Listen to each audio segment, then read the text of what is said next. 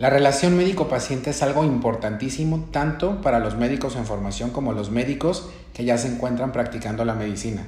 Y no debemos de olvidarnos también de aquellos pacientes que tienen que estar en constante contacto con sus médicos. El tema del día de hoy está orientado a identificar factores positivos que hagan fuerte la relación médico-paciente. Quiero darles la bienvenida a nuestro episodio 11 de El Bisturí de la Vida. Iniciamos.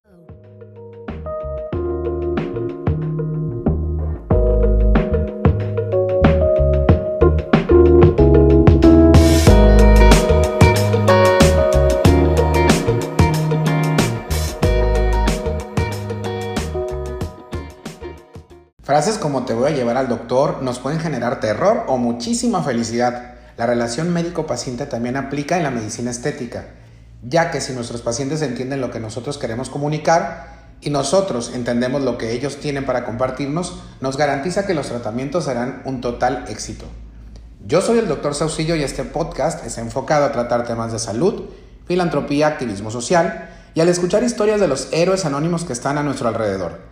Síguenos en nuestras diferentes plataformas y suscríbete en Spotify, Apple Podcasts, SoundCloud, iBox y YouTube. Es para mí un honor contar con la presencia de una de mis pacientes que más sabe sobre medicina estética, pero sobre todo que ha tenido la oportunidad de acudir a diferentes médicos y vamos a conocer su experiencia y qué factores determinan una exitosa relación médico-paciente. Bienvenida, Debbie, ¿cómo estás? Muy bien, muy bien. Muchas gracias, doctor Saucillo. Muchísimas gracias por la invitación. No, el honor y, bueno, estamos vestidos ahora sí de que de gala con, con una de mis pacientes que pues ahora sí que más fiel, que más quiero y que sobre todo nos entendemos en la manera de pensar en el cuidado de la piel. ¿Cómo ves? Sí, me, me parece perfecto. Digo, a modo personal fue un muy, muy, muy largo. Tú, no sé si recuerdas, hace como que fue tres, cuatro años que yo llegué a tus manos. Claro. Creo que recuerdas perfectamente en el estado que llegó mi cara. Sí, por supuesto.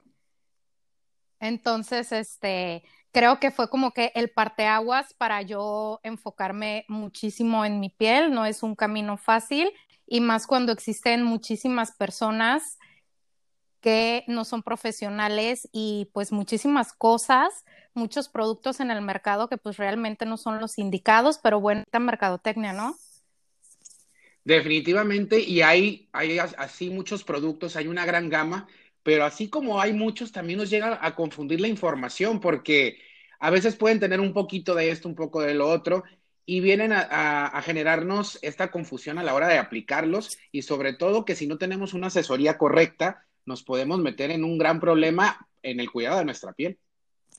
Claro, y más que no sé qué tanto tiempo tenga eso, pero de un tiempo para acá siento que tiene muchísimo más peso lo que te padre lo que te recomienda la vecina a invertir en, en especialista. Yo sé que son caros y no todo el mundo tiene acceso a eso, pero sin duda vale muchísimo la pena.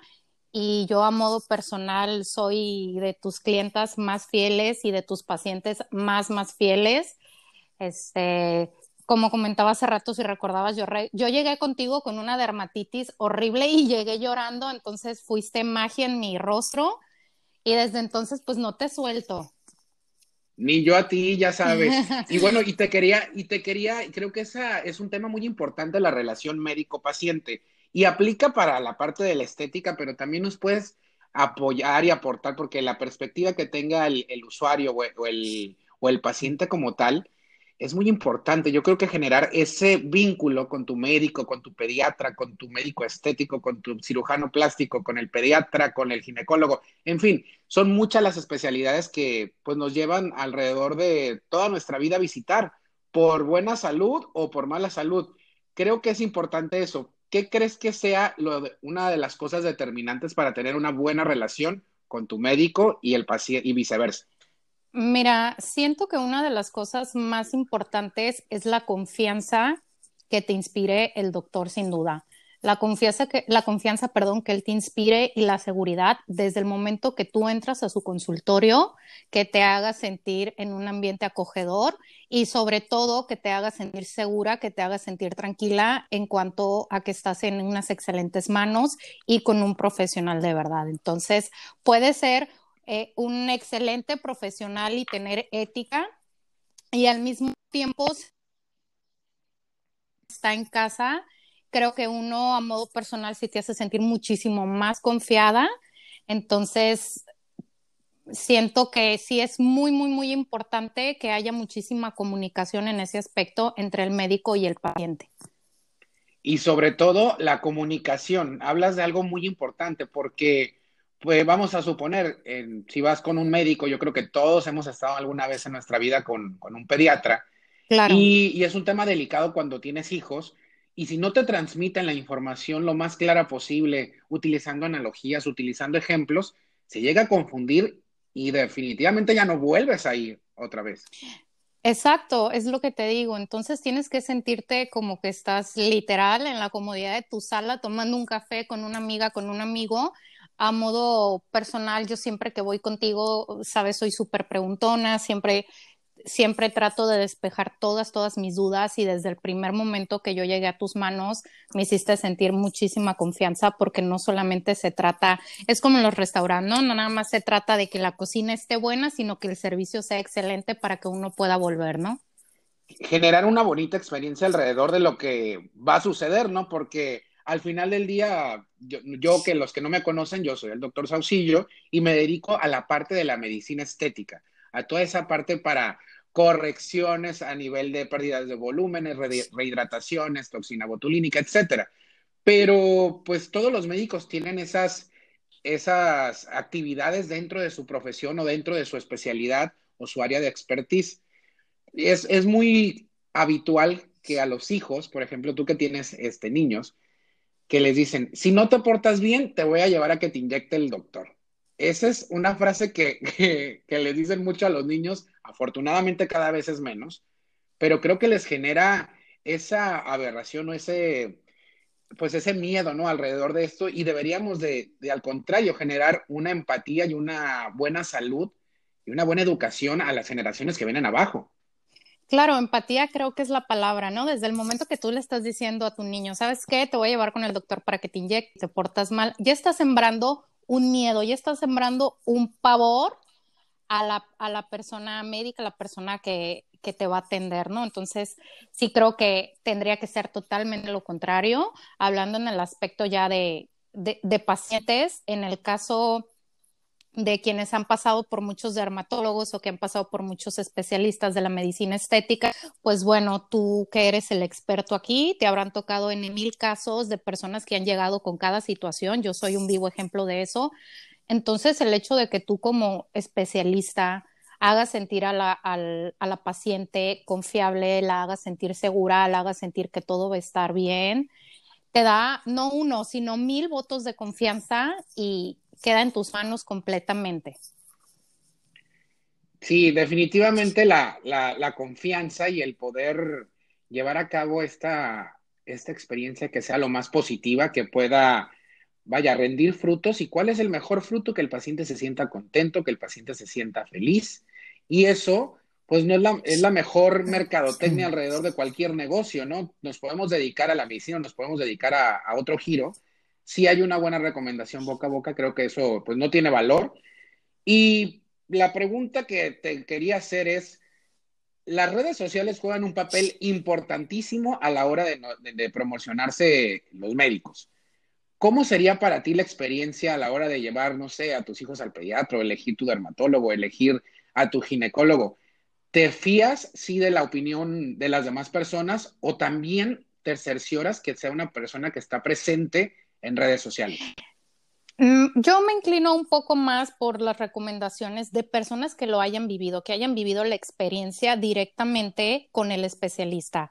Yo no me engancho mucho en cuanto al tema de las redes sociales porque vas a encontrar en mil comentarios, ¿no? En cuanto a recomendaciones, más sin embargo, influye, influye muchísimo. Sabemos que las redes sociales tienen un peso enorme.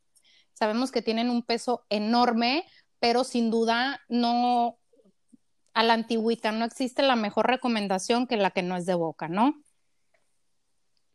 Totalmente de acuerdo. Y eso, pues también genera un poco más de flujo también para tus pacientes.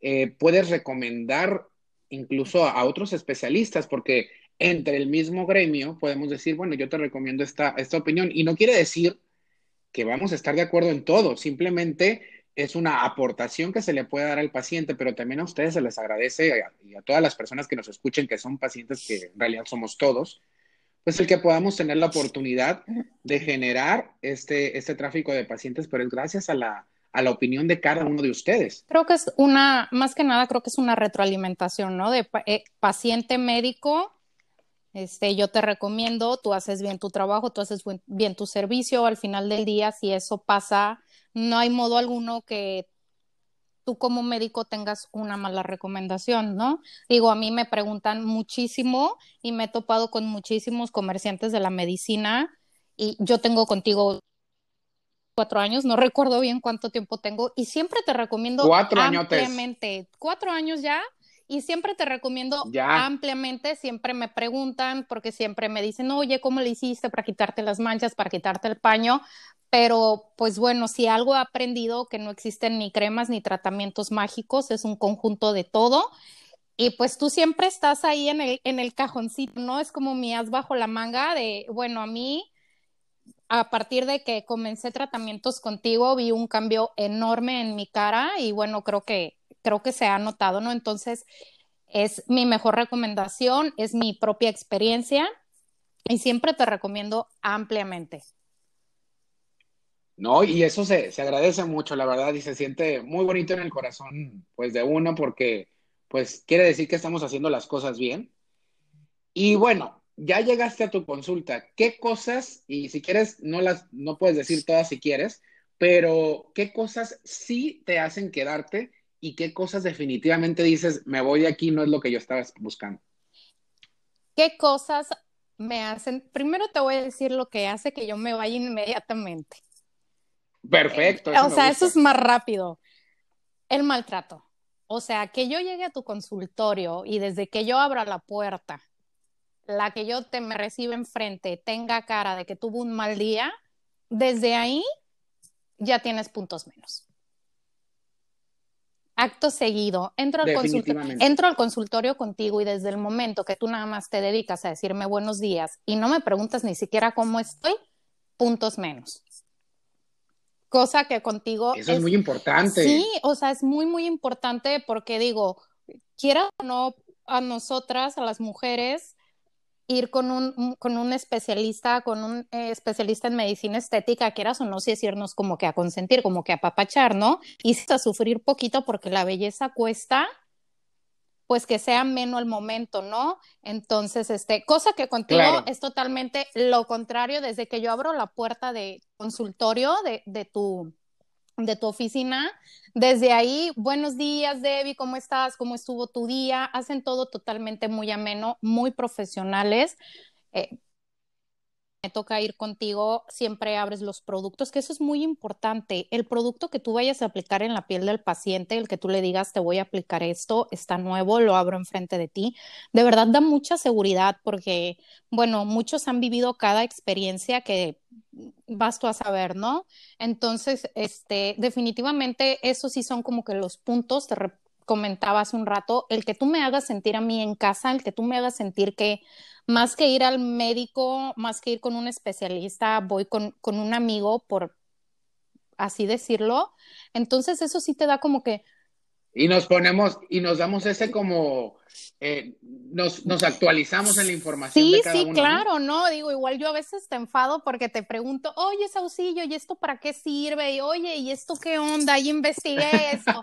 Pero digo, de verdad me gusta saber mucho qué me hago, qué, cuáles son sus beneficios, para qué sirve, para qué no sirve. Y si yo lo voy a compartir, que estoy en el medio, yo puedo compartirle a, a las poquitas personas que me siguen un poco de mi experiencia, se los voy a compartir sin duda alguna. Entonces, este, pues siempre te estoy preguntando, tú siempre me contestas muy amablemente. Digo, hay veces que hasta terminas corriendo a Ana, ¿no? Porque nos agarramos ahí en la plática y este, pero es muy gato. Ana es mi mano derecha. Ana es asistente mano derecha del doctor Saucillo, entonces pues siempre nos agarramos ahí en la plática, pero eso es muy importante porque hay veces realmente Saucillo que yo voy nerviosa y bueno, ya sabes, ¿no? Que yo para llorar en tu consultorio soy bien buena, pero estoy siempre bien puntual, ¿no? Entonces, este... Eso sí es cierto. yo era que llore, que le saca todo, pero estoy haciéndome todo contigo.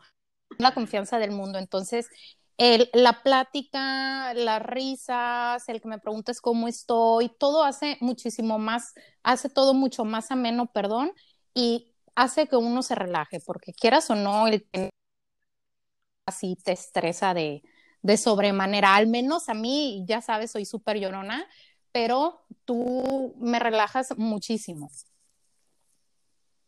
Eso, eso es padrísimo porque pues sí llegan a ser experiencias a veces un poco dolorosas. Evito y evitamos, la gran mayoría, pues que sea una experiencia desagradable, que si lo desagradable va a ser un piquetito, un pinchazo, pues que eso sea lo único. Eh, todo lo que gira en torno alrededor debería ser excelente. Te quería preguntar ya por último, porque tenemos que, que terminar el episodio del día de hoy. Eh, pues despedirnos primeramente de todas las personas que nos escuchan. Este pues fue el episodio 11 del podcast El Pisturí de la Vida. Y les agradezco mucho siempre por escucharnos y esperen un episodio más.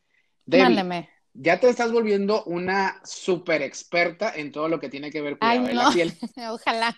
¿Dónde te, pueden, ¿Dónde te pueden encontrar toda la gente que nos escucha? ¿Cuál es tu Instagram para que te Mi Instagram me encuentran como The Van Beauty y siempre, eh, siempre el contenido que subo, que trato de subir, siempre es con apoyo de especialistas. Siempre les estoy preguntando a mi dermatólogo. Hoy nos toca concluir el episodio 11 del podcast El Bisturí de la Vida. Siempre les agradezco por escucharnos y esperen un episodio más. Soy el Dr. Saucillo y los invito a seguirnos en nuestras redes como Dr. Saucillo en Instagram y Dr. José Ramón Saucillo G en Facebook. Nos escuchamos en una semana con un tema totalmente sin igual. Esto es El Bisturí de la Vida. Hasta la próxima.